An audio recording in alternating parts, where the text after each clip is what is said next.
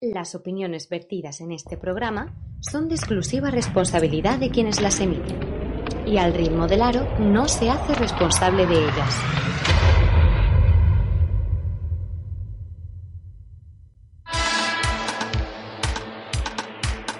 Aquí comienza Al ritmo del aro, tu programa exclusivo sobre baloncesto femenino.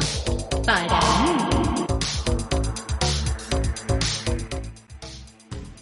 Hola, ¿qué tal? Muy buenas noches, sean todos y todas bienvenidos a una edición más de Al ritmo del aro, edición 143. Víctor Durán, buenas noches. Buenas noches, hoy me has presentado muy rápido. Sí, no te digo lo de querido porque parece que te molesta.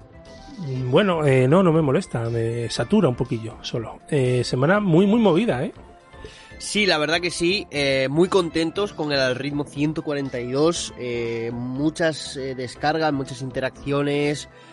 Ya dije que estaba nervioso por hacerlo, salió bastante bien, como me esperaba, de verdad, muy contento, gracias a, a los compañeros que luego, luego presentaremos también. Y hay que darle gracias también a la gente, ¿no?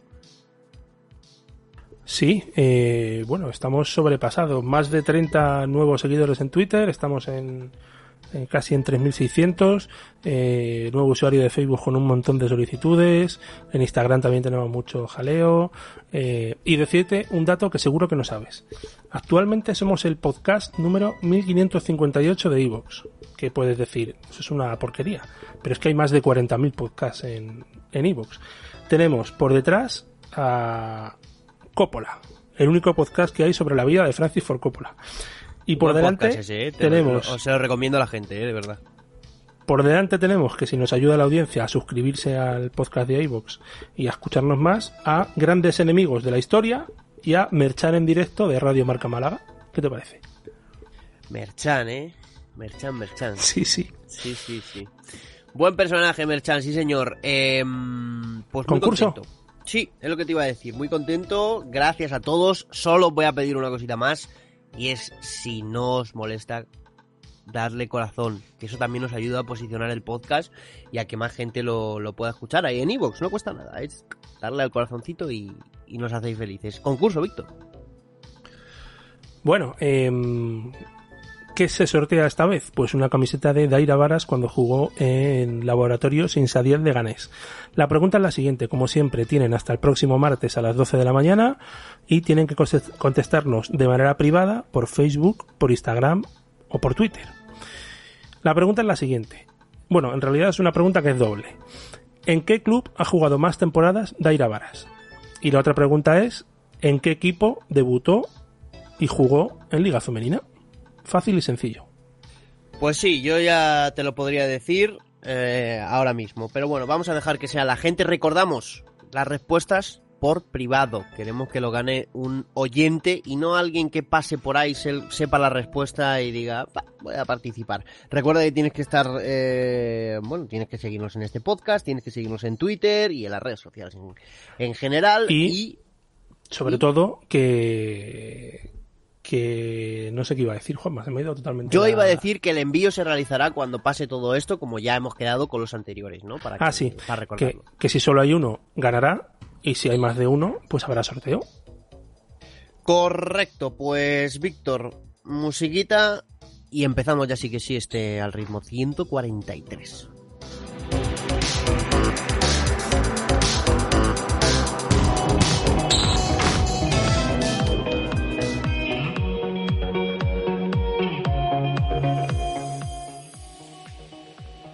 Todos los martes de septiembre a junio tienes una cita con Al ritmo del aro. Hola, ¿qué tal? Muy buenas noches, sean todos y todas bienvenidos a una edición más de Al ritmo del aro. Las mejores entrevistas, Yo creo que la gente que estamos fuera eh, ya lo valorábamos bastante más, ¿no? Todo esto.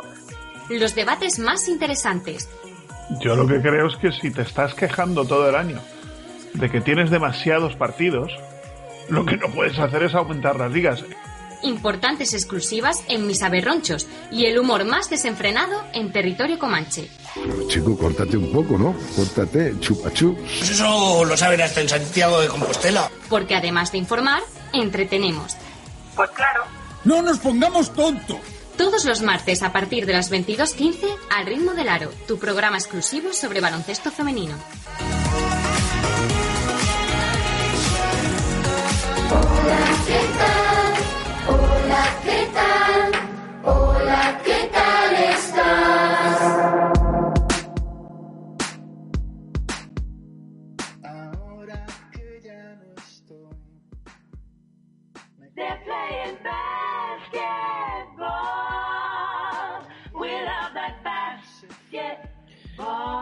Bueno, pues eh, empezamos este, este programa, ya sí que sí. Mm, No me eché la bronca, Víctor. Quería dejar ese de Play Basketball, eh, porque me recuerda a, un, N- a uno de los NBA 2K que más disfruté. Pero Frank- si, si no sabías que lo iba a poner. Bueno, lo he oído y he dicho, tengo que dejarlo entero. Eh, Fran Cortés, Valencia, buenas tardes, buenas noches o buenos días, cuando quieras. Buenas, aquí estamos. Buenas en general, un hombre precavido. ¿Cómo, cómo va esta semana? Bien, con quizá con excesiva calor para los que trabajamos en la calle, pero, pero muy bien. Ya estábamos aquí en, en fase uno y medio. Luego, más adelante ya tenemos cositas para, para ti. Que hoy vengo con, con ganas de, de hablar. JV, Alicante, supongo que también con calor y humedad. Buenas noches. Hola, buenas noches desde la mejor terreta del mundo. ¿Qué va? Aquí estamos acostumbrados. Hay calor, hay humedad, pero bueno, es lo que hay. Nosotros, para esos, los alicantinos, que dicen que somos borrachos y finos, no tenemos problema con la temperatura. Bueno, mejor que os llamen así, que nos llamen como a otros de otra, de otra tierra. Te voy a contar una cosa, JV. Tú sabes que yo cada vez que... Porque yo veraneo en, en Torrevieja, típico de madrileños, me dirás. Pero, ¿sabes que es el único sitio eh, junto con Barcelona en el cual yo tengo que usar suavizante para que el pelo no se... Lo poco, poco pelo que ya me queda, no se me quede como un cardo? Es que lo he estado se- pensando esta semana. no, no, sí, sí, por estas tierras, y incluyo quizá también a, a Fran, eh, por estas tierras lo del agua potable es un problema. Envidia nos dais los de Madrid a veces porque del grifo se puede beber, o al menos se podía. Ahora aquí en Alicante no sé yo. En Madrid, desde luego, cada vez que he ido, el agua del grifo no ha estado mal. Pero bueno, este verano yo ya, ya te recomendaré un par de sitios en Torrevieja. Bien, bien, bien, a ver, sí, porque este año iba a ser el año en el que yo iba a volver después de unos cuantos que por cuest- unas cuestiones u otras no se ha podido y no sé yo hasta qué punto. Espero que sí, ¿eh? espero que sí, me haría, me haría mucha ilusión. Uno que vuelve y que vuelve a lo grande y que me hace mucha ilusión y estoy muy contento de, su vuelta, Luis Javier Benito, buenas noches. Hola, buenas noches, compañeros. Pues sí, la verdad es que me lo, me lo dijo Víctor que si quería venir y la verdad es que tampoco tengo muchas cosas mejores que hacer ahora que más que trabajar ocho horas al día en casa y, y luego pues hablar con vosotros. Eso te iba a decir, ¿lo llevas bien? ¿Cada vez mejor? ¿Cada vez peor? Sí, bueno, llevo desde que entré en mi casa el día 13 de marzo, que fui a por cosas al trabajo para ya cerrar. No he salido, al final hemos ido cuadrando para no poder salir, para no tener que salir. Y aquí vamos, trabajando, cuadrando el trabajo. Al final hemos regateado hacer cosas de eh, cobrar menos o ERTES o cosas así, con- cogiendo vacaciones, cuadrando horarios. Y por suerte, bueno, parece que en Francia están un poco mejor que aquí y que parece que van a levantar pronto, así que bueno, en ese caso, por mi parte, eh, va mejor. Así que no me, no- dentro de lo que cabe no me quejo. Y familiares bien, salud bien, así que todos, por mi parte, todo bien. Perfecto, Luis. luego hablaremos de Francia también, que sí que están bien, según nos ha contado Ana Suárez. Sí, demasiado bien. Manu Fresno, bienvenido, de señor del perímetro. Bienvenido a este programa. Por primera vez colaborando con su sección. Entras por todo lo alto, ¿eh? Sí, la verdad que vienen de un programa bastante especial que sinceramente no me cansé de recomendarlo porque merecía la pena, así que me uno en un buen momento. ¿Todo bien? Sí, ¿no? Por lo que veo, sí, ¿no? Sí, la verdad que, a ver, vivo en un sitio de 70.000 personas, creo que no he llegado ni a 60 casos, así que aquí más o menos vivimos en una cúpula. Bueno, eh, pues bienvenido. Eh, José Francisco, José Javier, no sé. Hoy estoy contento, hoy no, no tengo nervios, hoy te puedo llamar como, como yo quiera. Javi Gallardo, querido, ¿cómo estás? ¿Qué tal? Pues nada, aquí estamos otra semanita más a hablar de lo que de lo que más nos gusta. Si te digo que se viene un programa parecido al de la semana pasada, ¿cómo te queda? Porque ya serían muchas emociones, ¿eh? En cuanto a información, opiniones, debate, bueno, bueno, estoy mirando el guion y... uf, madre mía, se me, se me acelera el cuerpo y continúa Víctor Durán. Eh, Sí, Bueno. eh, sabes la semana que he tenido, ¿no? De, de teléfono, de hablar con alguien de Galicia, alguien de Navarra, alguien de, oye, ¿y este equipo quiere salir y este no? ¿Y qué opinan? Menuda semanita. Bueno, pero eso lo, lo comentamos eh, en un rato. Sí, un sí, rato yo solo estoy de- poniendo la, la ¿cómo se dice? El cebo, ¿no? El Sí, el cebo. el cebo. eso, ¿no? Ahora sería bueno decir pausa publicitaria, ¿no? Si tuviéramos algún, algún patrocinador. Em, creo que tenemos un espacio dedicado a lo que todos queremos, vamos a llamarlo así. Así que vamos a escuchar. Y también un poco nostálgico, ¿no? Porque Claro. el final es un poco, no, no sé, es Claro. un regreso al futuro, ¿no? Sí, sí, un poco nostálgico, pero yo lo he titulado Lo que todos queremos. Escuchamos. creo que se debería cancelar todo y creo que cuanto antes se comunicase es mucho mejor para todos. Bueno, todos estamos viendo lo que está ocurriendo. Eh, la solución que sea pues a, a partir de septiembre. Lo que se está haciendo pues es retrasar, ¿no? Retrasar lo que parece que es algo inevitable. Primero de todo, creo que nadie sabe cuándo esto va a terminar. La espera ha sido larga, pero por fin hoy vuelve la Liga Femenina de Baloncesto. 16 equipos que lucharán por el título de liga que tal vez sea el más esperado de los últimos años.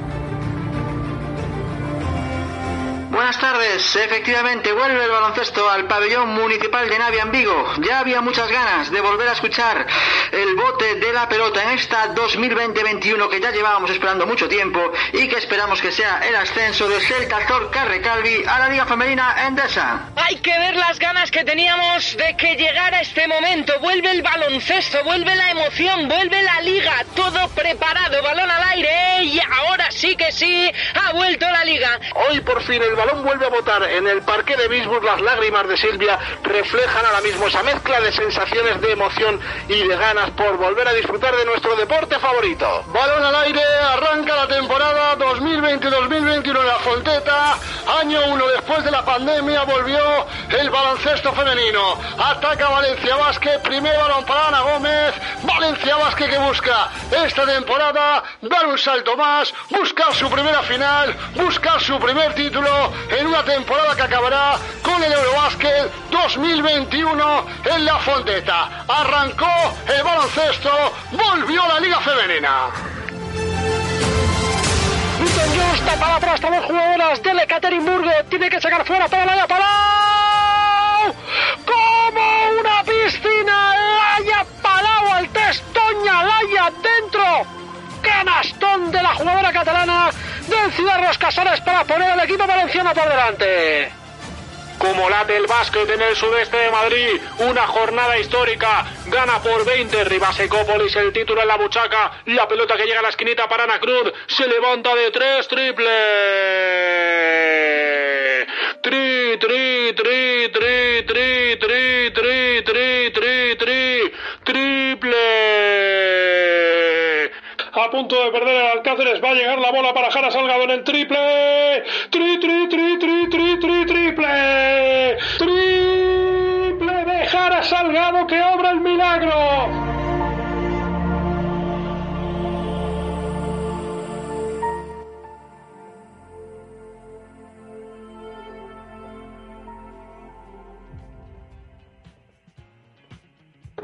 Pues... ¿Cómo os habéis quedado? La verdad que yo, yo ya lo había escuchado. eh, quiero oír vuestras, vuestras opiniones mientras eh, esperamos al, al primer eh, protagonista de este, de este programa. Eh, Ros Casares, Rivas Ecópolis, uf, Jara Salgado. No, hombre. Bueno, yo de momento reconozco muchas voces, ¿no? De gente a la que a la que le tengo mucho aprecio y, y casi casi me salta alguna lagrimita. ¿eh? Pues que el, el audio se las trae, ¿eh? te deja, te deja que pensar. Por eso lo he titulado yo lo que todos queremos. Temporada 2021 en septiembre o en octubre o cuando sea, pero ojalá vuelva ya. Aunque también os digo, ¿eh? Esta, esta temporada de salseos, como yo les digo, de que encima le, le añade lo de los tres grupos de la Liga Femenina 2, más todos los movimientos, que por cierto ha habido noticias importantes, eh, esta parte a mí es la que es la que más me gusta. Suena el teléfono con un sonido renovado, que me gusta, más actual, y tenemos con nosotros a nuestro primer eh, protagonista, Mariano Vivancos, presidente de UCAM Prima Frío, equipo de Liga Femenina 2. Buenas noches. Hola, buenas noches, ¿qué tal? Pues eso es lo que pregunto siempre. ¿Qué tal? ¿Cómo llevas todo esto? Bueno, todo esto, si te refieres a, a lo de la pandemia, pues como todos, con resignación y tratando de hacer lo correcto en cada momento. En cuanto a lo deportivo, pues bueno, pues un poco ahí ya estamos a ver la federación que va decidiendo cada día. Porque, bueno, estamos un poco poco intranquilos porque lo que se ha tomado hasta ahora pues es un poco extraño, pero bueno, ellos sabrán, no sé.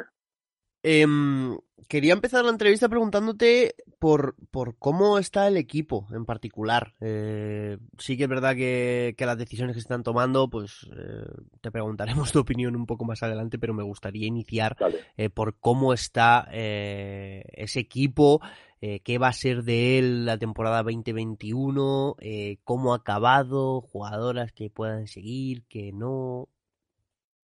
Bueno, eso, jugadoras que puedan seguir o no, es bastante complicado a día de hoy.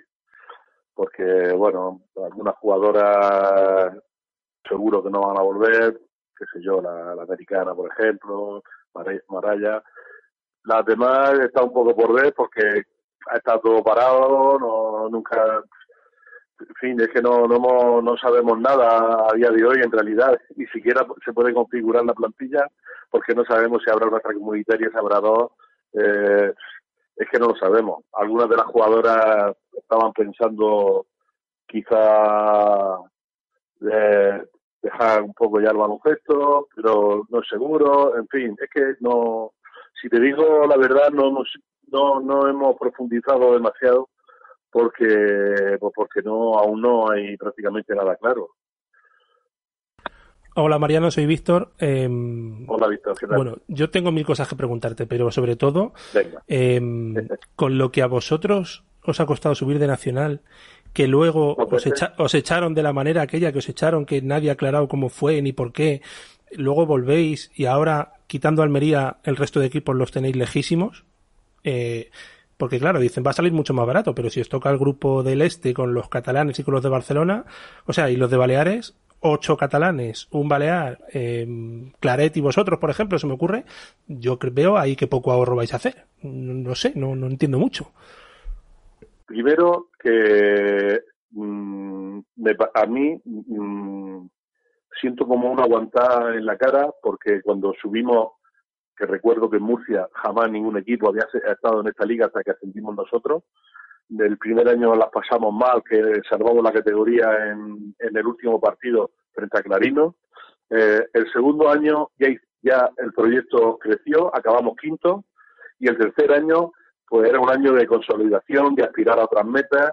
Eh, quiero mm, decir que Paula Ginzo, que ahora está en boca porque ha dejado Cáceres, etcétera, estaba fichada. Quiero decir que era un proyecto eh, sólido y con vistas de futuro. Pasó lo que pasó. Eh, entonces no se podían ampliar los, equipos de ninguna de las maneras. Estaba prohibidísimo. Eso era, eso era mencionar al diablo, ¿vale? Eh, ascendimos otra vez, con lo difícil que es ascender, por lo menos en nuestra zona, hay que tener en cuenta que nos teníamos que pelear con pelear en la pista, con Alicante, con Valencia, con Castellón, después de pasar eso ya es una fase donde disputas con los de Madrid, con los de Aragón y Castilla-La Mancha. Quiero decir que hay que pasar infinidad de puertas para ascender. Pues otra vez volvimos a hacerlo el segundo año, ¿vale? Y ahora de repente me dicen que van a regalar 10 plazas de Nacional. Hoy he leído que Vilaricán, bueno, no quiero equivocarme, no quiero decir ningún nombre. Sí sé que es un equipo de segunda catalana, de segunda. Que aspira a salir, que tal, que no sé qué. Me parece, me parece una tomadura de pelo que eso pueda pasar. O sea, mm, mm, creo, creo, en mi modesta opinión, que la Liga 2, que había cogido, yo creo, que una fortaleza importante, los equipos cada vez eran más fuertes.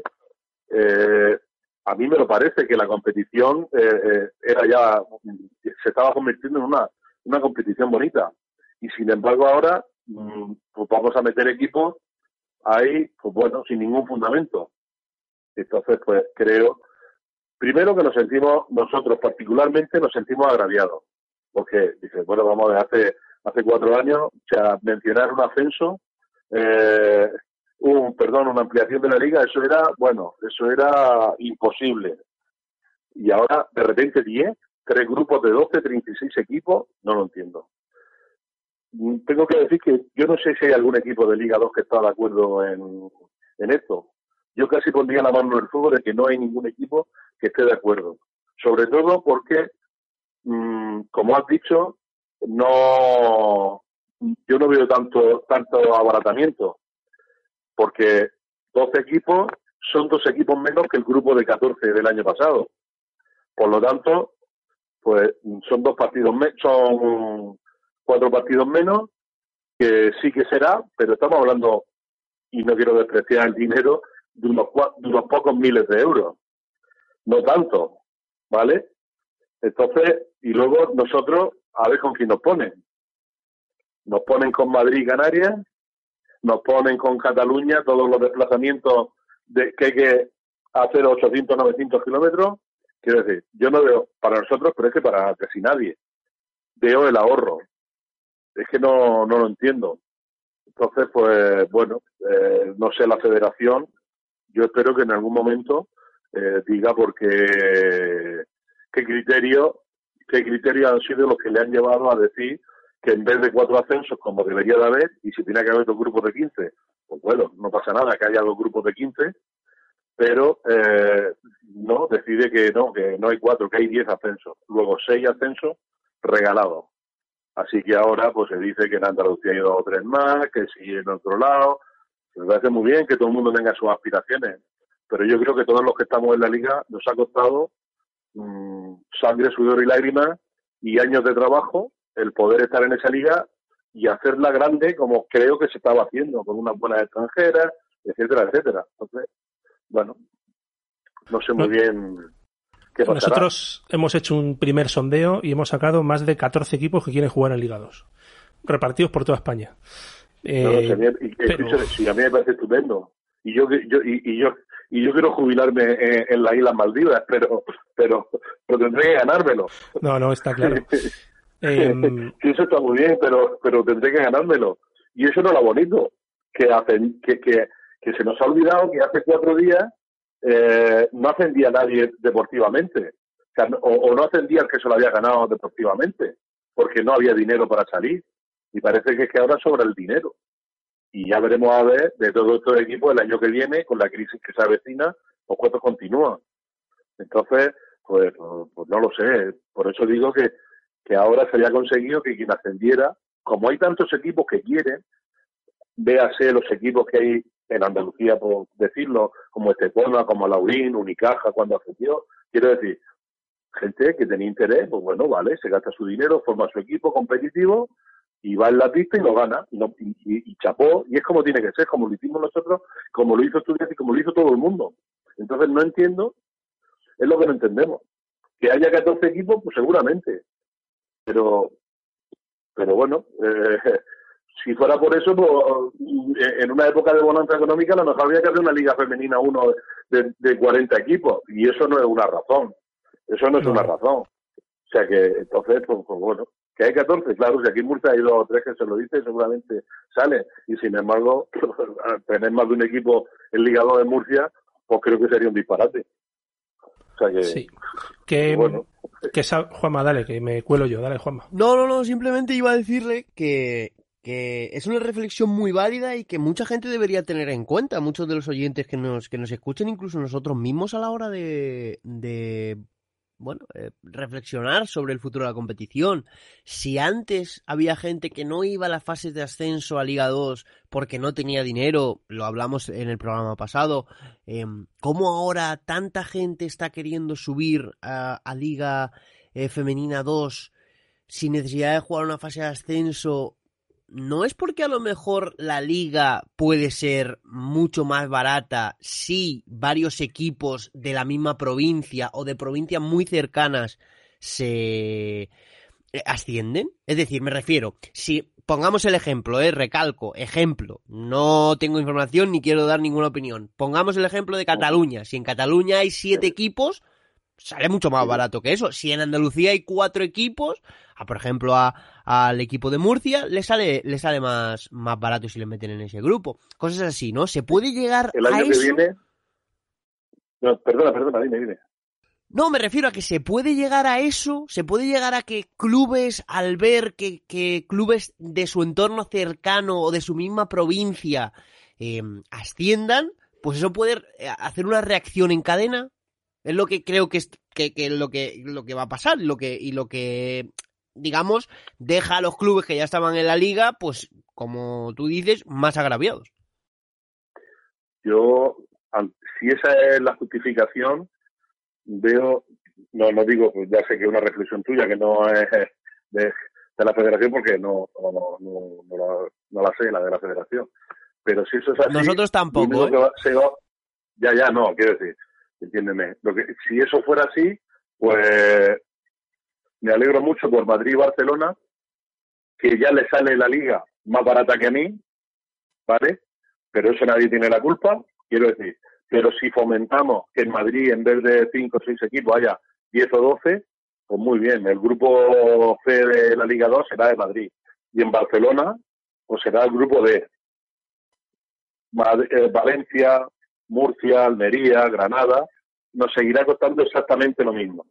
Exactamente lo mismo. Ellos harán su liga más de la mitad en metro y yo con autobuses, pernoctaciones, comidas, viajes, aviones, etcétera, etcétera, etcétera.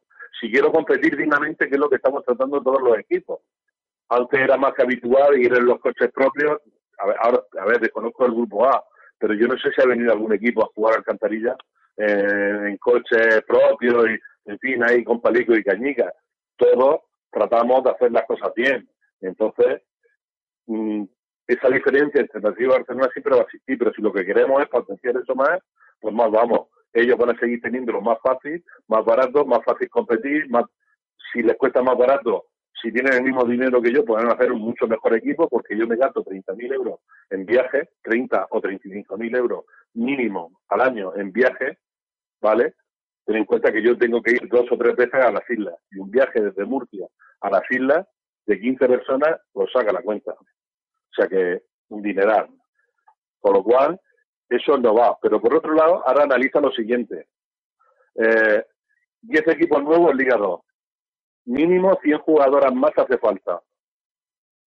Meter jugadoras a la fuerza no creo que sea la solución. No lo creo. Lo que hay que hacer es tratar de hacer los equipos competitivos para que conforme se vayan sumando jugadoras a esos proyectos puedan competir. Si lo que vamos a hacer es la Liga 2 convertirla en un equipo de primera nacional, pues lo siento, pero flaco favor le hacemos al futuro de esas jugadoras. Primero, que las jugadoras buenas de esa categoría no van a querer competir, van a querer buscar otra cosa, se van a ir al extranjero, no se lo harán. Pero sí, y luego la diferencia abismal que habrá todos esos equipos que dices tú, es que antes a lo mejor no se lo podían plantear, efectivamente. A lo mejor un equipo de, no quiero mencionar a nadie porque de verdad que no quiero molestar a nadie, pero un equipo que se le haga un palico y cañí, que le ofrecen salir el ligador y dice, ah, pues yo mira, con las crías que tengo, pues salgo, y son crías de nivel de nacional medio, pues el nivel que va a haber entre un equipo de arriba, véase Gran Canaria, Estudiantes, San Adrián, quiero decir, cualquiera de los equipos potentes de la liga se enfrenten a eso, pues imagínate cuál puede ser el resultado. Una liga devaluada, mi opinión. Es que claro, eh, Juanma, diciendo lo que decías tú, más que hacer una liga una liga 2 eh, ampliada, lo que están haciendo es una nacional que se convierta en segunda división. Em, Mariano, ¿cu ¿cuándo habéis tenido la última comunicación de FEP? ¿Se sabe cómo va a ser la fase de ascenso? Si es que hay eh, las cuotas, los plazos, ¿se sabe algo de todo eso? De momento no tenéis constancia de En cuanto nada. a cuotas, plazos, nada, porque se supone que tienen que, eh, que eso tiene que elaborar el reglamento de la base de competición, perdón, de, de la temporada que viene, donde se establece pues los criterios que pongan para ese año, la, de, de inscripciones, avales y demás. Entonces, hasta que no lo hagan, no se sabe. En cuanto a la fase, la federación, eh, esas otras, eh, sigue empeñada en que quiere quiere que se efectúe la fase. Se han puesto en el plazo, no sé si sería, pues creo que para el 25 de mayo, que es cuando se pasa a, a- a la fase 2 de la de la desescala, desescalada esta. En fin, creo que tenían esa fecha y querían jugar la máxima a mitad de junio.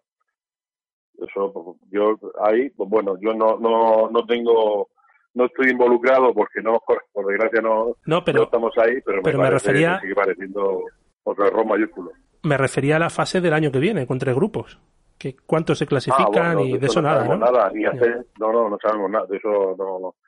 Yo, vamos, y por lo que hablo con algunos otros presidentes de otros de otros equipos, no sabemos ni los ascensos que habrá el año que viene, ni los descensos.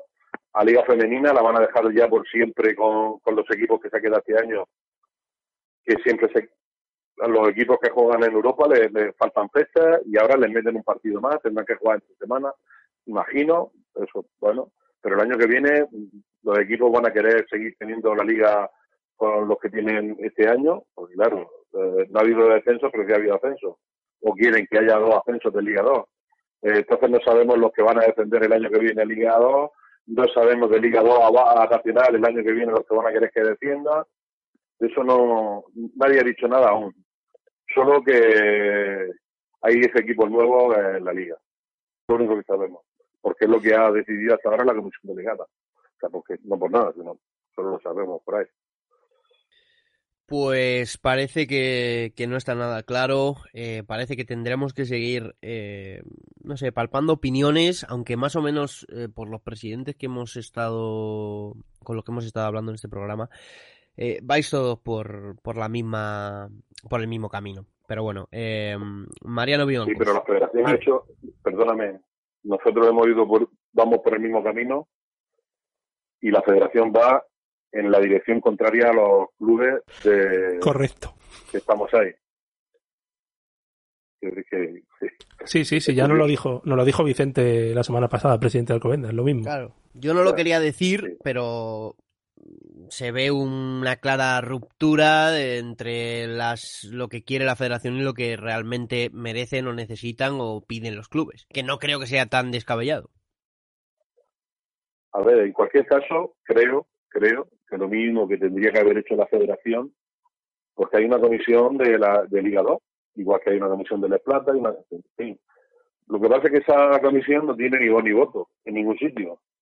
Mm, Tiene voz, pues bueno, pues igual que puedo tenerla yo ahora aquí, que, que- pero no, digamos que no es preceptivo que se escuche a la liga o a esos representantes de la liga que los elegimos nosotros al principio de temporada, que está Vicente, que, en que hay seis, seis presidentes de los dos grupos, tres de cada. O sea, no es preceptivo escucharlos ni siquiera, tenerlos en cuenta.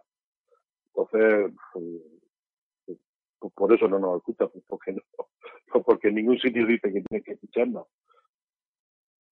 Pues una pena. Una pena, la verdad, y espero que, que eso cambie eh, lo más pronto posible porque es, es muy necesario.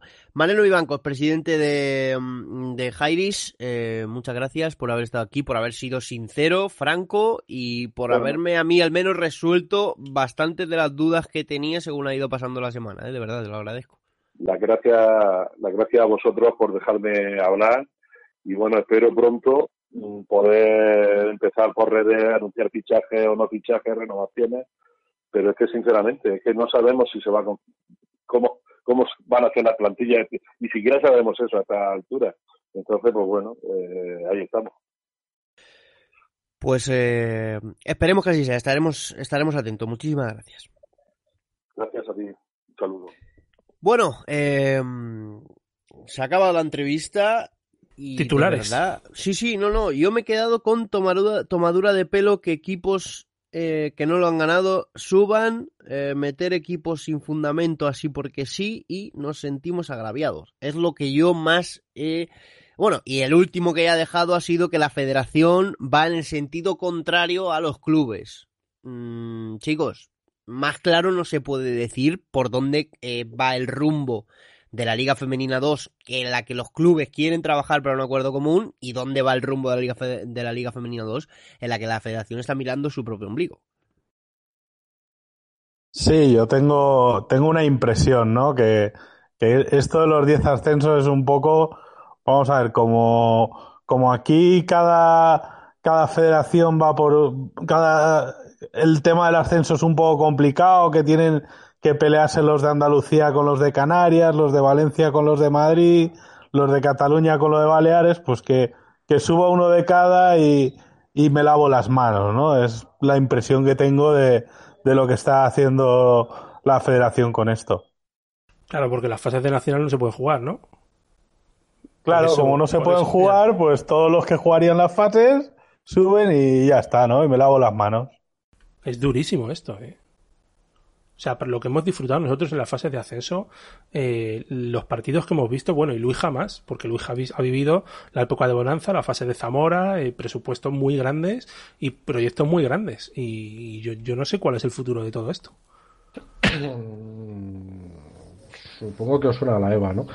Queda un poco lejos, pero no sé, yo lo veo, veo raro, porque al final 10, 12, 8, 8 equipos, no sé si terminan saliendo lo- los 10 que piden, si les dejará, si les pedirán unos mínimos a los equipos que salgan, o si al final, bueno, si solo va a tener una extracomunitaria máximo, si tienen que tener no sé si eh, tienen que tener algo por debajo los equipos o no puede ser un equipo que surja de la nada tendrá que tener no sé no, no sé si ahora llevo un par de años sin mirar las normas de la liga es la- pero antiguamente tenía que tener equipos de, de base por detrás que bueno al final casi todos tienen o se asocian con, con algún equipo yo recuerdo cuando estábamos en las rozas que no teníamos un segundo equipo, pero bueno, teníamos un vínculo con Pozuelo y a través de eso, pues eso valía como, como segundo equipo. Eh, supongo que cosas de esas seguirán haciendo y, y bueno, pues al final eh, va a quedar o una Liga Femenina 2 muy baja de nivel, porque al final el que quiera subir mm, no le va a hacer falta hacer un esfuerzo muy grande para poder subir, con lo cual el escalón que va a haber con la Liga Femenina va a ser aún más grande y mm, al final va a haber una primera nacional en las comunidades autónomas, en las federaciones autonómicas, que va a ser una autonómica, porque un, un nivel muy bajo, porque eh, si bajamos el nivel por abajo, lo que hay por abajo, pues al final no va a tener mucho sentido como tal. Eh, sí, porque hay mucha gente, pero no sé. Eh, muchas vueltas tienen que darlo a esto, yo creo, todavía. Bueno, eh, luego continuamos con esto. Como el siguiente protagonista también está en la Liga 2, no va a quedar eh, mal que luego continuemos con esto. Isaac Fernández, entrenador de Barça CBS, buenas noches. Hola, buenas noches, ¿qué tal? Yo bien, y tú supongo y espero que contento, ¿no? Bueno, de momento vamos bien, de momento vamos bien. Seguimos, eh, bueno, estamos ahí construyendo, pero de momento contentos, sí. Bueno, sí que es verdad que te digo, te digo lo de contento por, por fichajes, rumores, etc. Y, Eh. mm, y por la renovación. Y bueno, sé que queda mucho Mm. tiempo eh, de cara a la Sí. temporada. O al menos a mí me lo parece que queda mucho tiempo. Estamos en mayo todavía. Em, Pero, pero se ve, no sé, potencial, ¿no? En una Liga 2 normal.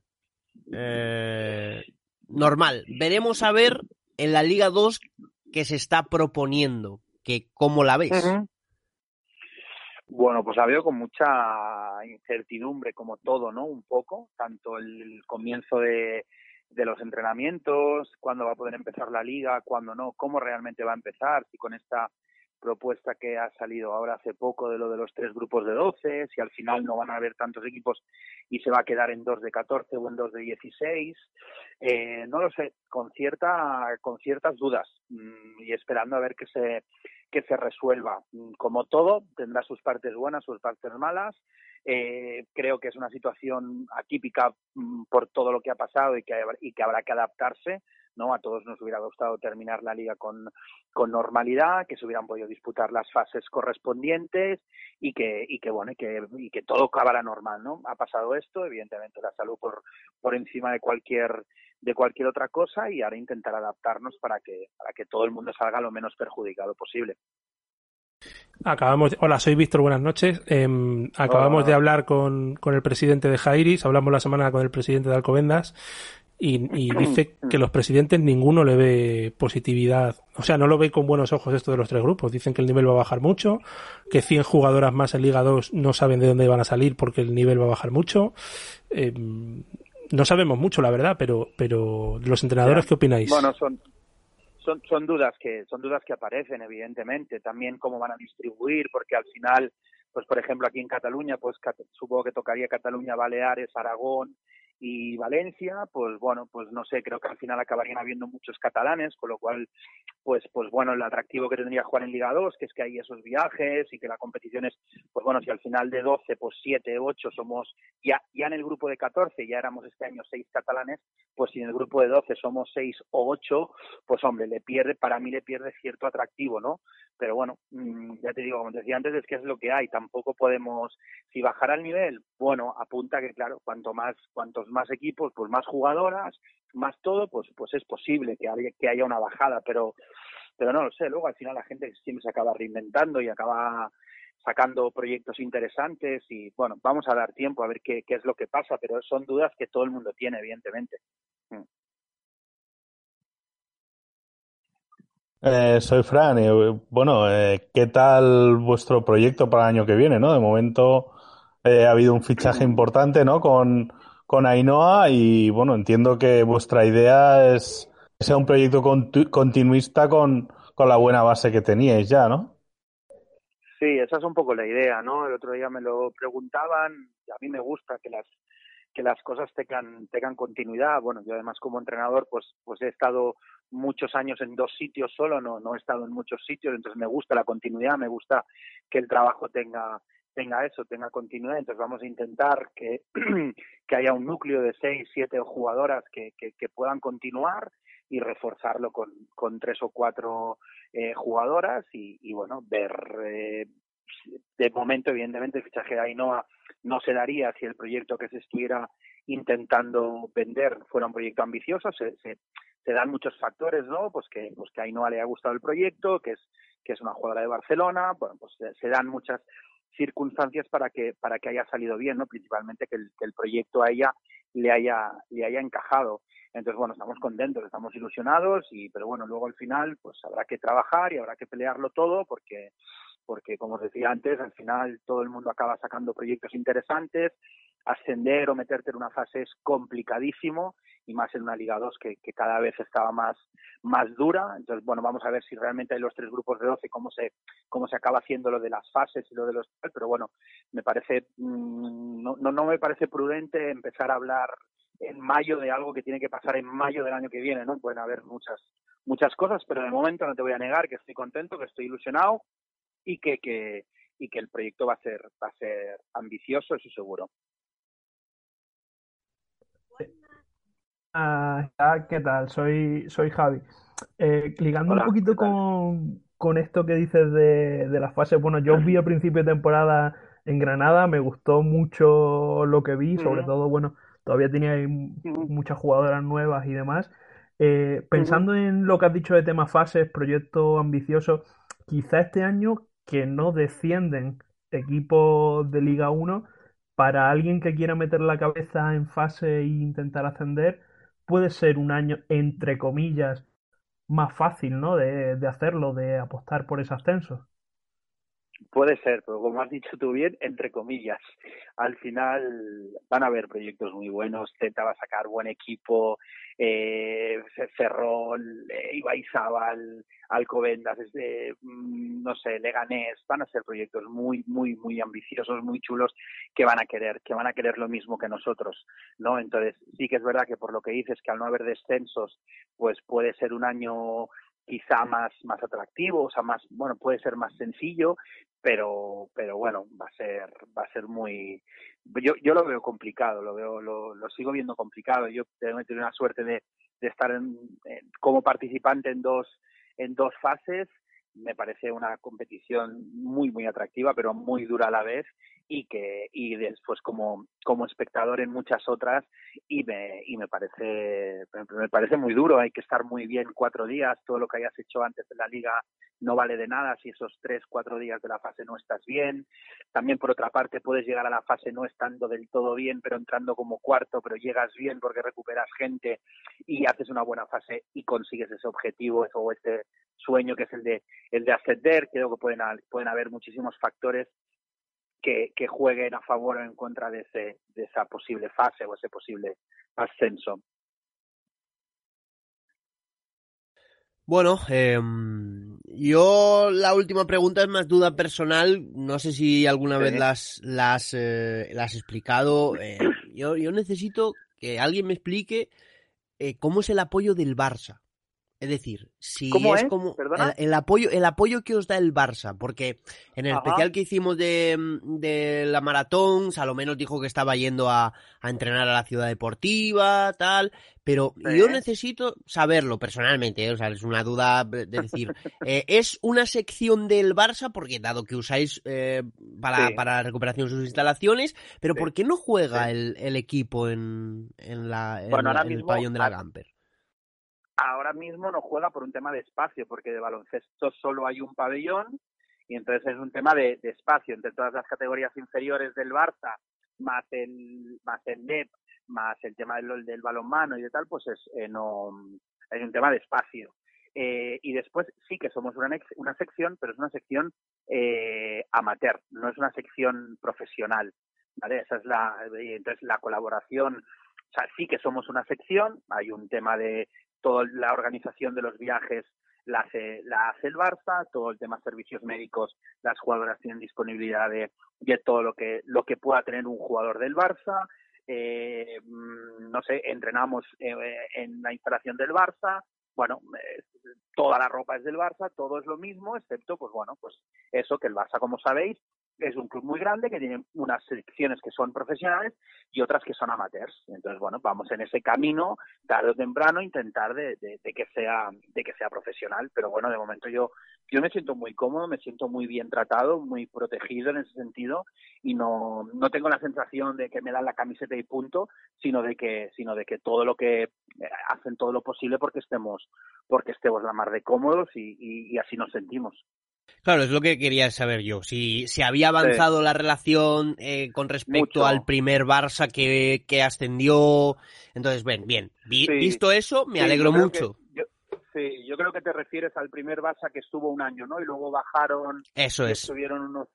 Sí, yo, yo creo que sí. A ver, la, la, la sensación, yo esta, esta será mi tercera temporada y la sensación que tengo es de que cada año es algo más y que hay una buena comunicación y que ellos están pendientes de nosotros y que cualquier cosa que necesitemos nos hacen partícipes de todas las cosas que pueda organizar el Barça, como si cuidan a las chicas, las, o sea, no, no hay ningún no hay ningún tipo de, de, eso, o sea, estamos la mar de bien y la, y la mar de contentos, o sea, no no no hay nada más, o sea, todo todo pa- para mí de momento desde que llegué todo es todo es positivo. Ahora Pues falta, mira. pues bueno, que en la parte deportiva pues podamos dar ese pasito más y, y podamos y podamos luchar por por subir. Perdón. pues mira, em, te iba a decir, Valencia, mira dónde está. Eh, Unicaja, mira los, los miembros que lleva. Y ahora, y ahora Ajá. Barça.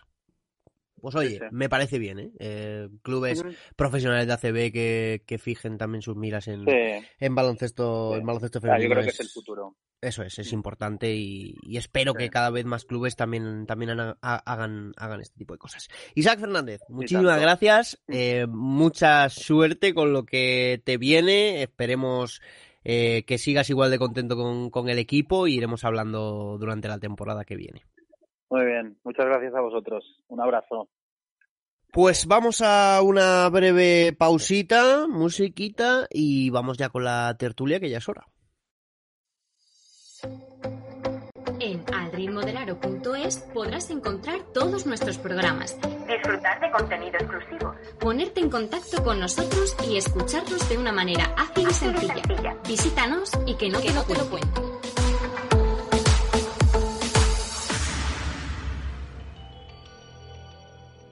En Al ritmo del aro, la tertulia.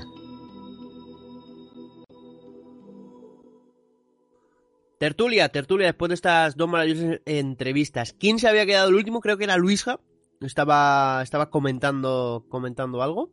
No, yo ya dejo paso al siguiente. No pasa nada. Vale, pues... eh, Déjame decir una cosa dime. que se me ha quedado pendiente. Dime, dime. Gracias a Antia, André Nano Meneiro, eh, Germán Avenida, Juan Carlos Villena, Marta Casas, Manu Corraliza, Nacho Andreu y Carlos Sánchez Blas, que nos han permitido hacer ese audio. Muy bien, muy bien. Eh, señores, terreno de tertulia. Libre albedrío. Pero yo os pediría que, que siguiéramos comentando las entrevistas. Eh, un entrenador que lo ve de una forma, que también tiene dudas, un presidente que lo ve de manera clara. Mm, ¿Hacia dónde va esto? Pues yo creo que va claramente a, a una Liga 2 de, de dos velocidades, ¿no? O sea, va, va a haber, eh, creo, siete, bueno, diría ocho diez equipos más o menos de cierto nivel y el resto, pues, pues con lo que puedan a cumplir el expediente. Me temo que va, que va a ser eso. te veo muy, muy ambicioso en ese número de equipos, Fran, la verdad. Yo creo que es que me sacas de 4 o 5 que van a estar muy por encima y la diferencia va a ser mucha, ¿eh? O sea, creo que la polarización este año va a ser tremenda, al menos así es como yo lo veo. O sea, vamos a poner que no hay fase y que suben Estu y sube Sanadrià. Es que mm, con lo que parece que va a hacer el Barça, Unicaja va en serio, eh, Gran Canaria, eh, Ferrol, por supuesto va a seguir ahí. Eh, yo no veo muchos más equipos que se puedan poner a ese nivel si esos equipos, como le he preguntado a Isaac, dicen, oye, este año que no ha bajado nadie, vamos a dar un poquito más y vamos a ir a por el ascenso. Es que no veo por, por estructura, por historia, por presupuesto, a mí me cuesta trabajo ver esos 7, 8, 10 equipos que tú dices, la verdad. Bueno, Creo yo que- sumaba, sumaba Celta, sumaba algún Vasco a lo mejor, Almería estos últimos años ha estado interesante, poco más. Yo creo que pasa lo de siempre. Cuando intentas eh, meter a más equipos, es, es evidente que baja el nivel, porque si había 100 jugadoras, pues ahora necesitas 120. Y te nutres de lo de abajo. Eso, pero claro, yo. Es que parezco un disco rayado. Siempre acabamos diciendo lo mismo, ¿no? Más equipos, más dinero. Pero es que yo creo que van Pero- por ahí los, los tiros, ¿no? JV, hay nacionales de ciertas partes de España que es para verlas, ¿eh? Claro, hay nacionales de mucho nivel, de mucho nivel y Liga Femenina 2 de mucho menos nivel que esas nacionales. Pero eh, yo qué quieres que te Yo diga. iba por lo negativo, ¿eh? Claro, claro, claro. Pero hombre, yo lo que sí que pienso es que que no es mala una ampliación si la haces en tiempo y forma. Lo que no puedes hacer es a final de liga cambiar las normas. Alguien, alguien ha dejado caer una palabra por ahí que se que ha dicho Liga Eva, alguien ha dicho Liga Eva por ahí, pues va un poco por ahí, ¿no? La Liga Eva está muy muy muy devaluada porque la eh, se intentó ampliar a más equipos y entonces evidentemente bajó el nivel, ¿no? Las ligas de arriba pagan, aunque sea poco, pagan más y los jugadores y las jugadoras van a donde más les pagan. Entonces, el por abajo es donde se acaba pagando y yo creo que eso lo negativo es que las, las niñas que se ven en esas jugadoras ahora no se van a ver en esas jugadoras, se van a ver en jugadoras de menos nivel. Es más fácil llegar, sí, pero al mismo tiempo tiene mucho menos nivel. Yo Pero creo es que... que Eva es cuarta, ¿eh? Y Liga Femenina 2 es segunda.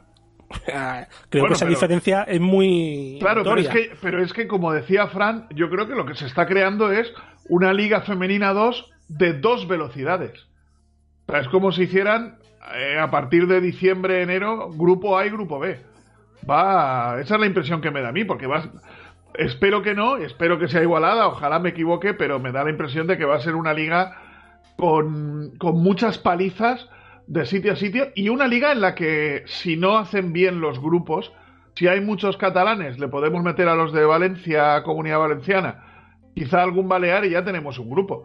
Por ejemplo, que pues, desde Alicante a Barcelona son unas siete horas de autobús, ocho, ¿no? Dentro de lo que cabe puedes, pero imagínate que un equipo de Alicante tuviera que irse a jugar a La Coruña. En autobús, bueno, eso es como se hacía antes, claro, pero en autobús a día de hoy es una auténtica locura. Son todo problemas y como ha dicho el presidente de, del equipo murciano de Alcantarilla, ellos se gastan muchísimo dinero en, en desplazamientos, cosa que otros equipos no se gastan y pueden subir el nivel de sus fichajes. De todas formas, em, creo, creo que, que el presidente de, de Ucan ha sido muy rotundo. Eh, Isaac, entrenador del Barça, ha sido también eh, no tan rotundo, pero sí que ha dejado claro que a lo mejor le entran dudas con el posible equipo y que eh, sería un poco desvirtuoso que en un grupo de, de 12 fueran 8 catalanes, porque él sí lo ha puesto como ejemplo. Sigo diciendo, sigo diciendo que... Pero que sería, por que sería lo normal, ¿no? Meterlos por, por, por sí, sí, sí, es lo normal, pero a mí no me parece normal que haya, eh, vamos, que haya tanta representación de una misma comunidad. Eh, te hablo igual de Madrid, ¿eh? O sea, te diría, si en el grupo de Madrid me dices que hay mínimo ocho equipos, también me quejaría, ¿eh? Y eso Pero que... Juanma, eh, creo que la federación funciona por, No, no, por, claro, por claro. cosas por cosas muy muy establecidas. Hay un grupo claro, de liga EVA absolutamente catalán. Está claro. por ejemplo. claro. Sí, sí, no, no, no, sí, está clarísimo. Em, Víctor, informe, cuénteme. Bueno, hemos estado toda la semana eh, mandando WhatsApp, llamando, informando, leyendo prensa de, de la prensa local de España y nos salen cerca de 15 equipos que quieren plaza en Liga Femenina 2. Hay algunos, como Vide Travel Ban San Josep, que ya no se va a llamar Vide Travel Ban, de Baleares, que ya lo han confirmado, Viladecans también lo han confirmado, pero hay otros que no lo confirman, pero dicen que sí, que quieren. Y hay otros que dicen que quieren, pero que tienen que saber muchas cosas. Si quieres pasamos a enumerarlos. Eh, pondremos el informe en nuestra web, en alritmodelaro.com, para primero que lo vean los que escuchan el programa y luego mañana pasado lo pondremos en, en redes sociales. Empezamos por Canarias, si te parece.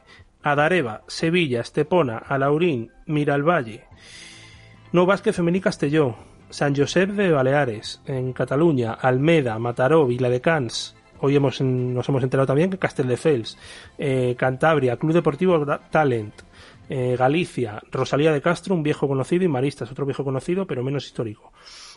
Y en Madrid, eh, Distrito Olímpico me dice que querría, pero que le falta muchísima información por saber y que depende de pabellón y de, muchas historias, porque no- nos recuerdan que renunciaron a Liga 1 por no tener ayudas eh, suficientes públicas y renunciaron a Liga 2 por lo mismo. Así que me hablan hasta incluso, Juanma, de un equipo de Melilla. O sea que... Se nos está yendo de ¿Dónde manos, metes ¿eh? eso? O sea, yo sé que tienen todo el derecho a jugar, pero yo no he visto un equipo de Melilla en los últimos años en la fase de Nacional, ¿no? Y recordamos eh, JV, eh, Fran, fases de ascenso en Castellón de ocho equipos donde han ido seis. Y han tenido que invitar a uno de Huesca que no había quedado ni entre los cuatro primeros de Aragón. O sea, acordaros de aquellos circos y de, y de los de Castilla-La Mancha que el día de antes llamaban y decían que al final no iban. O sea, y ahora quieren subir todos. Pues no sé, cerca de 15 equipos. Pues así queda, así queda, así queda esta liga. Eh, yo cada vez que sigo oyendo nombres y cada vez que sigo leyendo nombres, esta no es la liga femenina 2 que, que conocemos. Mm, Y cada vez estoy más en desacuerdo con, yo personalmente, no sé vosotros, con, con lo de los tres grupos. Creo que una competición tan bonita, con un final tan bonito que es esa fase de ascenso, se la están cargando y, el nivel va a bajar muchísimo, yo creo.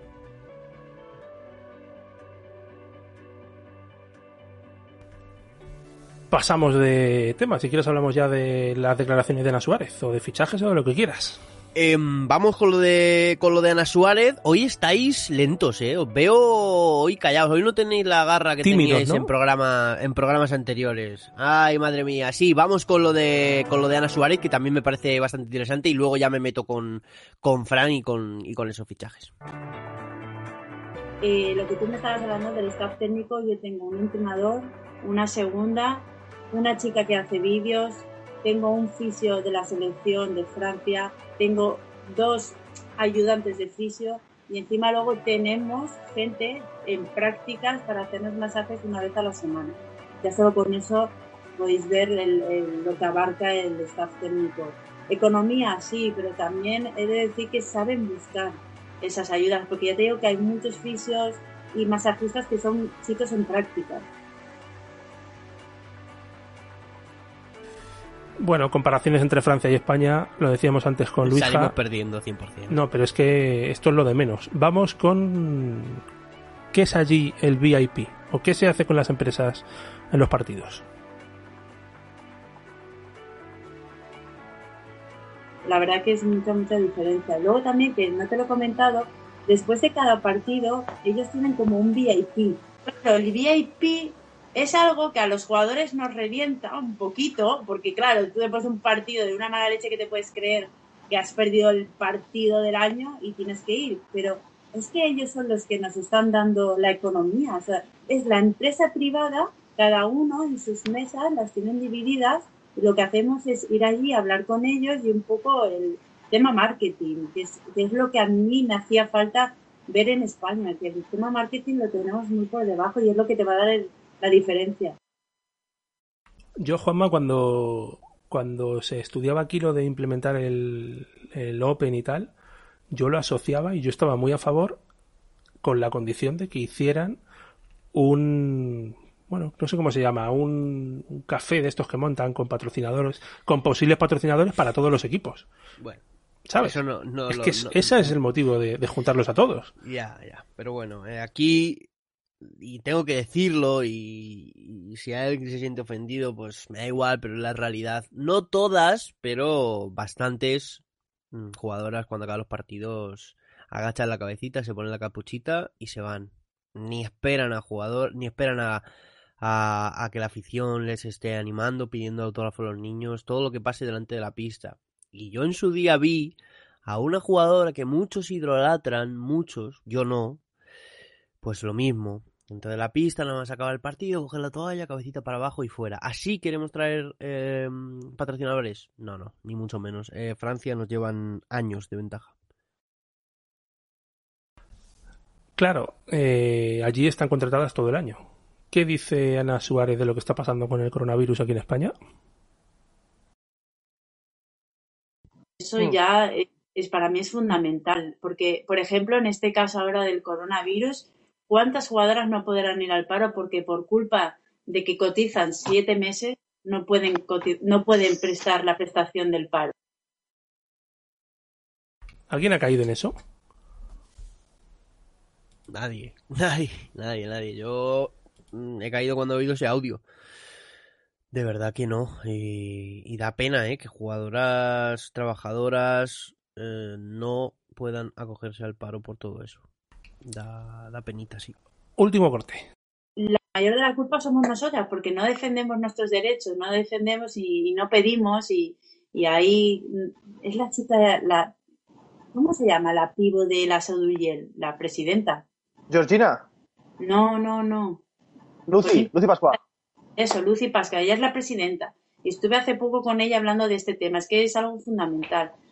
Cambios, tema marketing, federación, que por favor federación se lleve bien con los clubes. Los clubes tienen que tener base, tienen que tener una base porque aquí cada equipo profesional de la liga femenina tiene una base. Tiene un- una base que hay un junior, un cadete y tiene que haber un mínimo de inscripciones para que ellas puedan estar en liga profesional. Eso para mí es fundamental porque un día no tienen dinero y el club desaparece. ¿Cuántos clubes han pasado que han desaparecido y no sabemos nada de ellos? Yo creo que ha sido claro. Hay que decir que esto es de, de un. Aún sigo esperando respuesta de la asociación de jugadoras de, de que Bueno, y venga sigue vez. esperándola, ¿no? No, no, y la seguiremos esperando y nunca vendrán porque nadie quiere responder según qué preguntas. ¿Lo puedo entender? Sí, lo respeto. No, ni mucho menos. Aquí hay que ponerse, hay que darle la oportunidad a la gente de que sepa y conozca para qué trabajas o para qué sirves. Porque yo no niego que hagan algo, pero para mí ahora mismo no sirven para nada. Si da igual, no lucha por los derechos. Lucy Pascua, de verdad, no tengo nada en contra de ella, de verdad es la presidenta, pero la asociación en sí yo necesito que alguien me explique para qué sirve, si no sirve para absolutamente nada.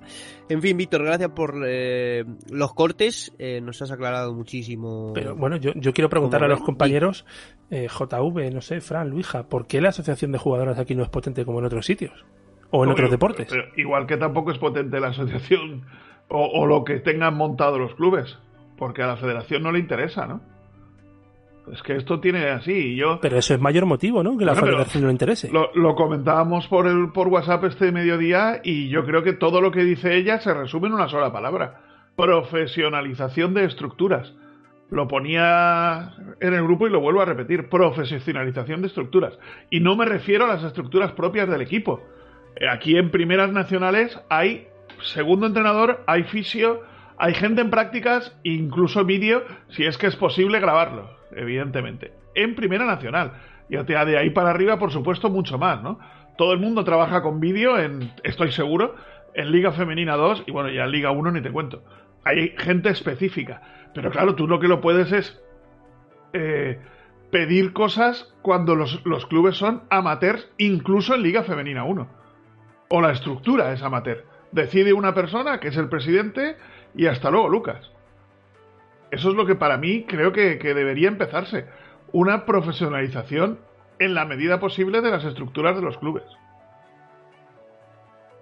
Eh, no, lo primero es eh, aclarar, que creo que lo quería hacer Víctor, que, que esta entrevista se la hace Abel Aguado de Radio Sport, ¿no? Un chico, Eso es. uno de los, una de las dos emisoras de radio que hace todos los partidos del, del Valencia Básquet femenino, ¿no? Y, y bueno, eh, yo, para mí lo más importante es que, y el mayor detalle, ¿no? Es que eh, estamos hablando de jugadoras eh, que no tienen un convenio. Y eso me parece bastante aclarador, ¿no? De cuál es la, la situación aquí en España. Pero vosotros creéis... Dale, Luija, dale. No, iba a decir que al final todo se centra en lo mismo, que al final la liga eh, quiso en algún momento dar un salto de profesionalidad, profesionalismo, no sé cómo se quiera llamar, por las jugadoras, por los equipos, por los entrenadores, por la demás gente que forma la liga. Y que yo sepa, bueno, llevo un par de años o tres un poco alejado de todo, pero creo que no se ha dado, o si se está dando, eh, se está dando muy despacio y se está dando en ciertos equipos, porque como decía Fran, es- o decíais antes, eh, hay muchos equipos que incluso en Liga Femenina en- no son profesionales, ¿no? Y, lo que decía, lo que decíais antes, al final trabajan siete, ocho meses y otros cuatro o cinco meses mm, tienen que trabajar de otra cosa. Porque realmente alguna jugadora que año pasado eh, tiene su temporada de Liga Femenina 2 y, y de repente la veo, bueno, desde toda la temporada estudiando y al final de la temporada la veo trabajando en, subiendo fotos en una tienda, no me acuerdo qué era, no sé qué tienda era, de, de vendedora, digo.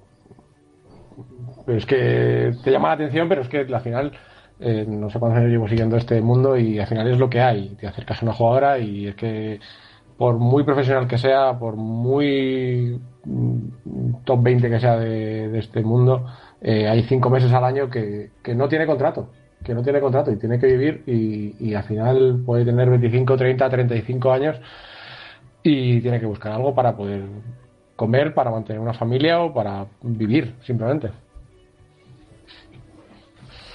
Juanma, yo creo, yo creo que no hay aquí dos motivos principales. Yo no sé si las agencias de representantes tienen algo que ver en que las jugadoras no protesten. Pero por otro lado, creo que no hay huelgas ni hay muchas luchas obreras, digámoslo así, eh, por la grandísima brecha salarial que hay entre unas jugadoras de la misma plantilla y otras. Lo decíamos hace un par de programas. El año pasado en Liga 2 había una jugadora cobrando 10.000 euros al mes. Ya, pero eso en todos los deportes pasa. Es decir, mira, el otro no día no creo yo que pase en este, Sí, en este extrapolándolo nivel. al fútbol. Escúchame, extrapolándolo al fútbol, ¿vale? No quería no quería yo sacar nada de fútbol. Cristiano Ronaldo de la Juventus cobra 31 millones, puede ser, y el que más cobra, creo que era de Ligt con 8. O sea, la diferencia es de 20 y pico millones.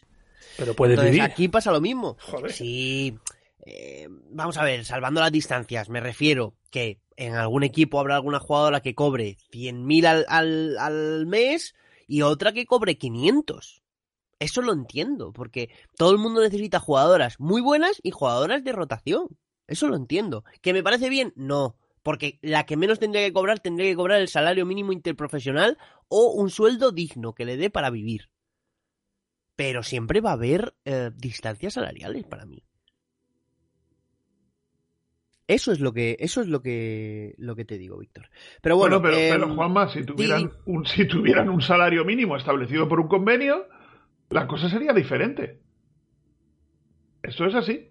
Bueno, y si la asociación de jugadores actuara, si hubiera un convenio con los entrenadores como pedía Pepe, si la asociación de entrenadores, pues bueno, claro, es que Si la comisión delegada tuviera voto. Claro, claro, claro. Si no se tomaran decisiones porque sí, bueno, pues es que hay muchas cosas que, que no se sacan por. Yo, yo hay muchas cosas de las que no hablo por vergüenza, de verdad, por vergüenza, porque me da vergüenza hablar de eso y decir, es que sí, hemos, eh, tenemos mejores audiencias, mejor repercusión en redes, tal, pero vamos hacia atrás en muchas cosas. En, en, en el tema de, digámoslo así, recursos humanos, vamos hacia atrás, pero hacia atrás.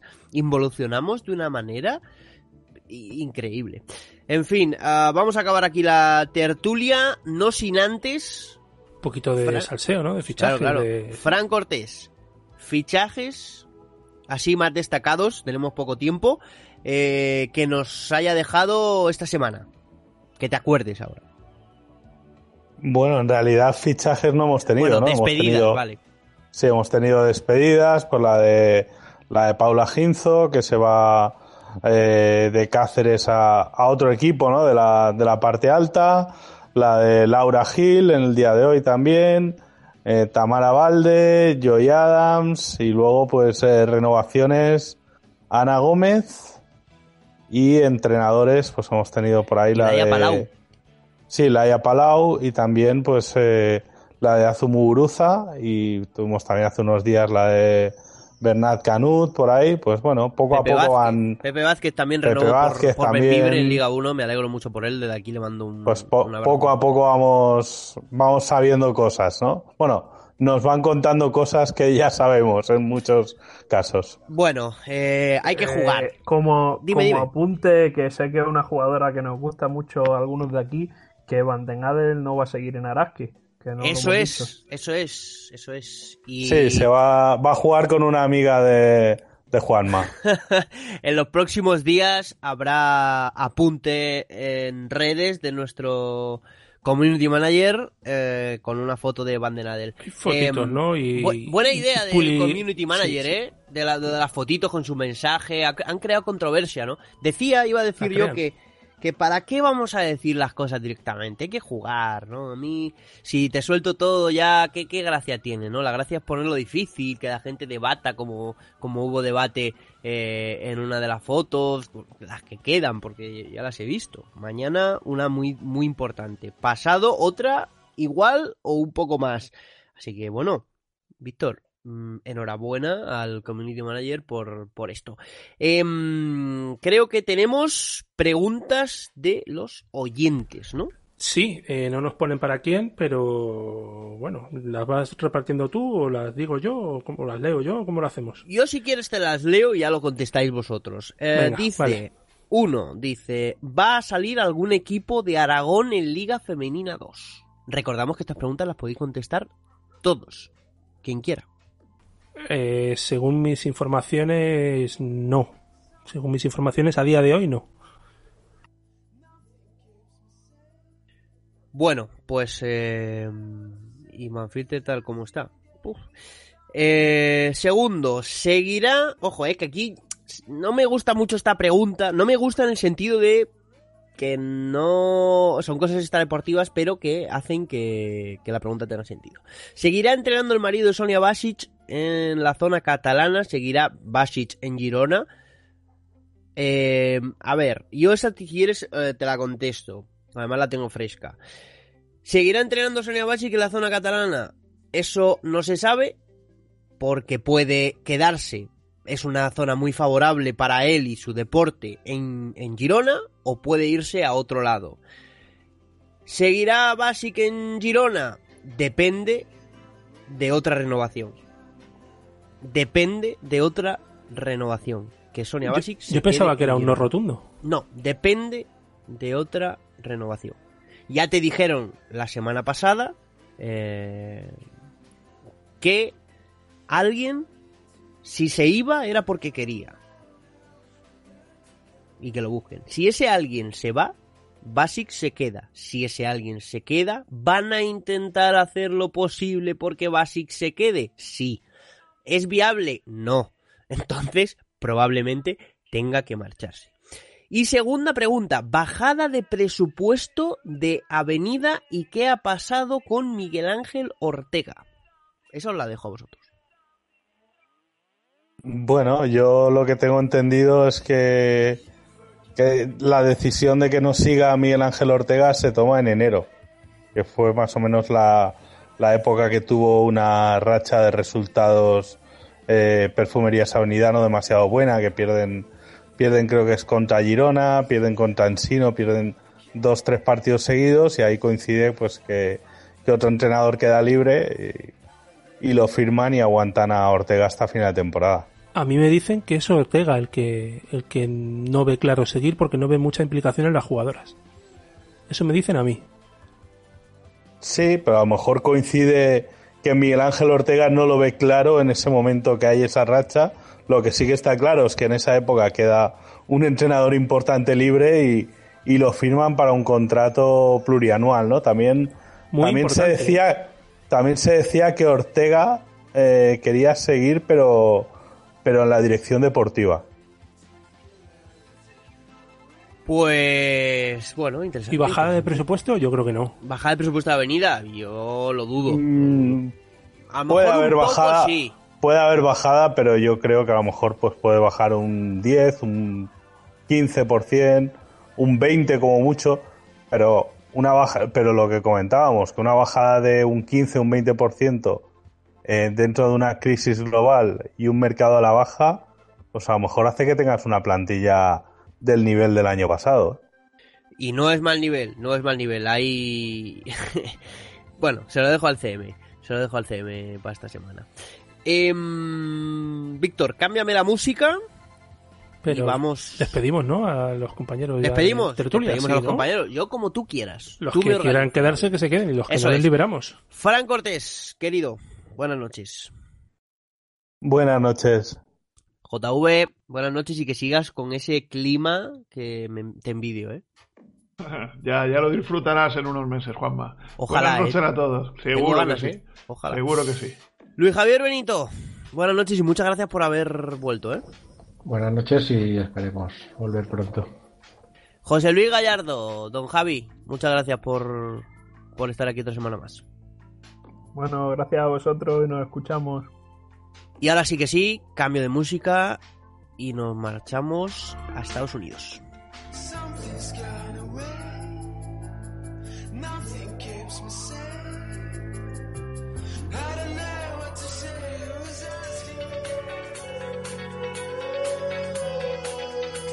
Estás escuchando Al ritmo del aro, tu programa exclusivo de baloncesto femenino.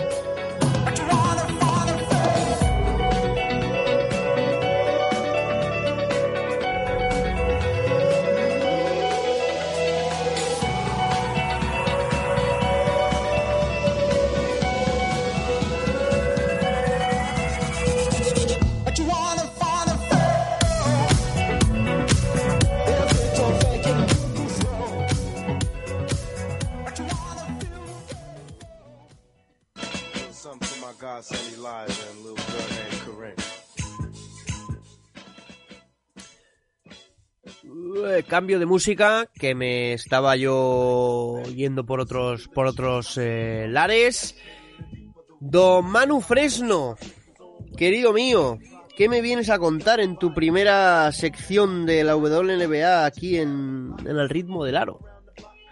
Bueno, pues la verdad que tengo bastantes cositas, pero sobre todo Víctor me dejó ahí unas preguntitas que dentro de lo que cabe creo que vienen bastante bien para entender la competición, porque a lo mejor hay gente que no es tan asidua a la WNBA y realmente en cuanto a normativa, quien siga la NBA lo entenderá fácil, es prácticamente todo igual, es diferente al baloncesto FIBA, pero solo cambia que el balón es más pequeño y cosas así mínimas, porque realmente si alguien ve un partido de WNBA entenderá muy fácil lo que es ser jugar los partidos porque tampoco hay mucha pérdida, no vas a encontrarte normas muy raras.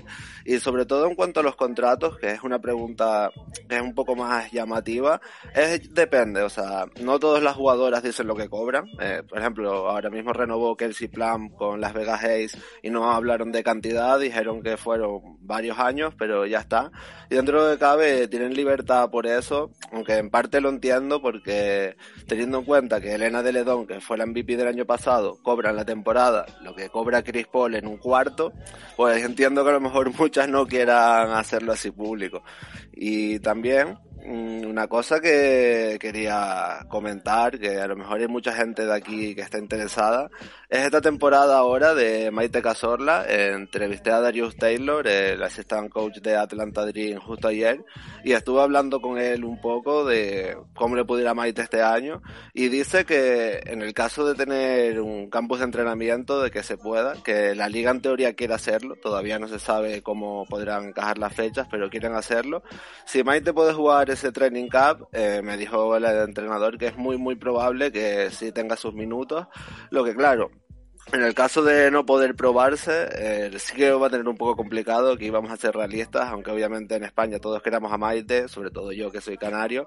Eh, creo que ahora con las llegadas de jugadoras en sus puestos de exterior, lo va a tener muy, muy, muy complicado y puede más o menos sufrir. No sé si llegará al punto de tener que jugar solo en Europa o cambiarse de equipo en WNBA, pero yo creo que es una situación muy compleja y también por hablar un poco de otras jugadoras de aquí, como por ejemplo Astu Endur, que también ha cambiado de equipo ahora y la tenemos en Dallas. Yo creo que es un caso muy distinto, que Astu la tendremos jugando bastantes minutos, es la jugadora con más años, aunque solo tenga 25 de su equipo, así que es la veterana. Así que en ese sentido yo creo que este año, en especial en este primer estudio de jugadoras canarias que tengamos allí en la NBA, yo creo que más o menos podemos estar contentos y sobre todo pensar que sobre todo Maite es joven y que si este año a lo mejor no juega tampoco hay que perder mucho la esperanza.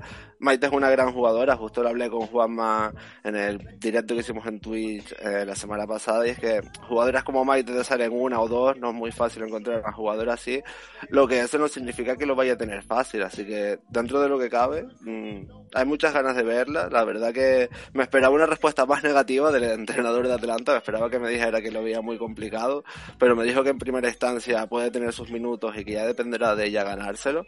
Así que la verdad que muchas ganas de que empiece esta temporada. Eh, la comisionada dijo que va a haber temporada, no sabe cómo, pero va a haber temporada.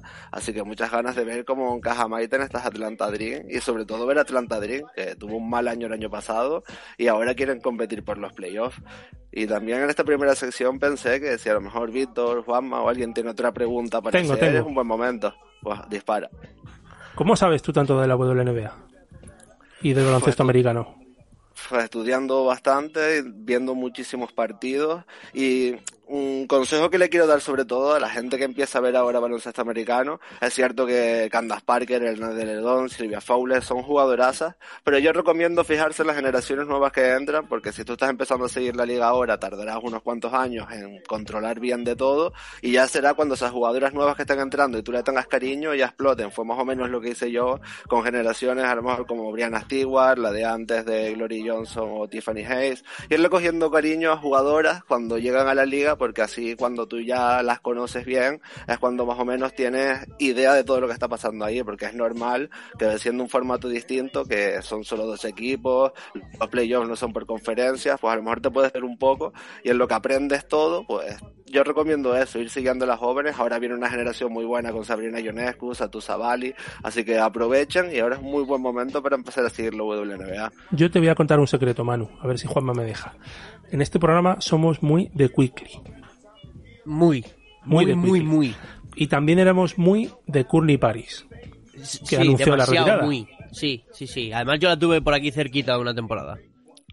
Sí, justo ahora Courtney Paris eh, va a empezar a ser entrenador asistente en la Universidad de Oklahoma donde se formó, así que dentro de lo que cabe va a seguir ahí dando guerra. A ver, y Ali Quigley es normal que a todo el mundo le gusta, o sea, yo creo que es muy buena jugadora y aparte de ser muy buena jugadora, mm, yo creo que tiene como ese aura de bondad que es imposible que te caiga mal, ¿eh? A ver si la vemos por España alguna vez. Ojalá, ojalá. O a Vandersloot. Oye, Ojalá. pues me, pues me ha gustado así para Y una, a mí, una pero me pincelada. Me, hubiera gustado algo con un poquito, un poquito más de tiempo, pero bueno, se nos complica un poquito. La verdad que hoy ha sido un programa con mucha gente muy eh, dinámico, con mucha información, opinión, entrevistas, de todo. eh, me va a explotar la cabeza. Llevo un, un conjunto de información, de todo. eh, He salido contentísimo de este programa. Así que, Manu, broche de oro a este programa y hasta la semana que viene con nuevas historias y nuevas cosas que contar. Y aprovecho de dejaros ahí una exclusiva. Estoy a ver si entrevisto a Amber Stokes, que fue general manager y entrenadora de Chicago Sky justo el año que traspasaron a Elena de Ledón. Le pregunté por el traspaso, a ver si se moja un poquito. Así que a lo mejor la semana que viene te noticias de eso. Muy bien, perfecto. Por la semana que viene esperamos noticias de ello y de mucho más de americano. Víctor, cámbiame la musiquita y despedimos ya sí que sí este al ritmo 143. Entérate al instante de todo el contenido de Pasión Deportiva Radio en su cuenta de Twitter, arroba PDRcom. Nuevos programas, todos sus podcasts, la programación y las novedades. No lo pienses más.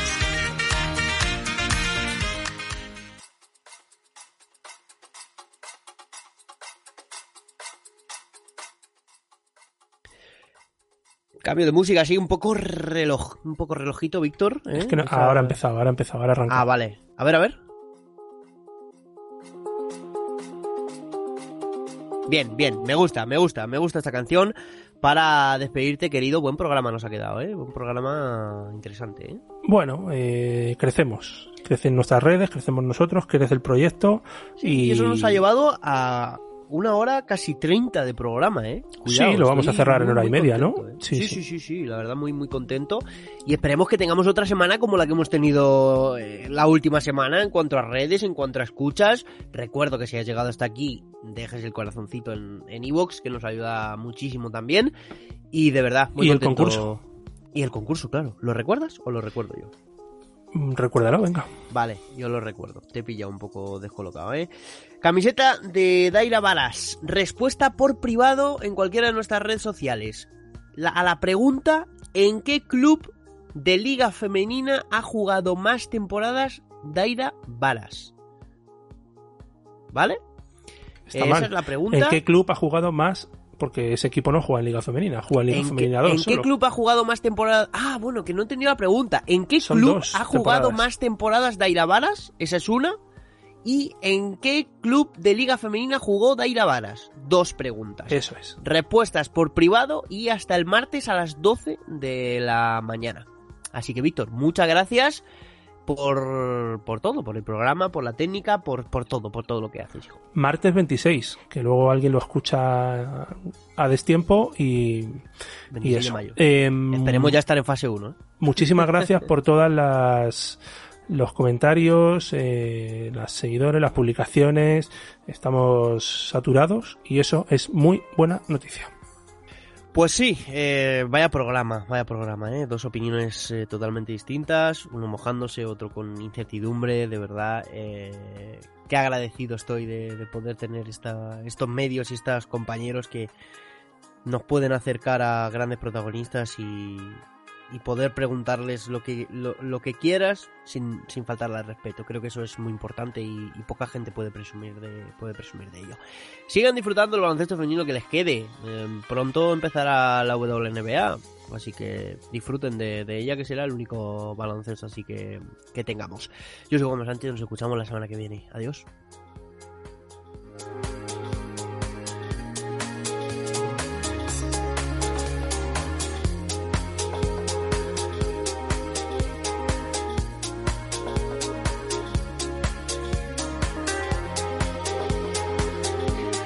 Hola a todos, soy Laura Herrera, jugadora del Clarinos y me gustaría mandar un abrazo muy fuerte a, a mis amigos de Al ritmo del aro desde mi queridísima isla.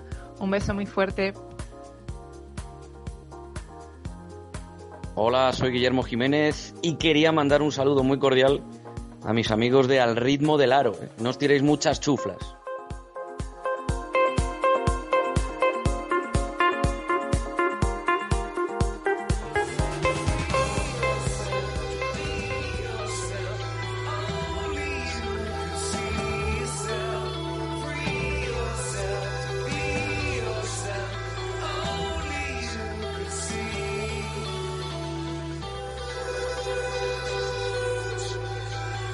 La vida puede ser maravillosa,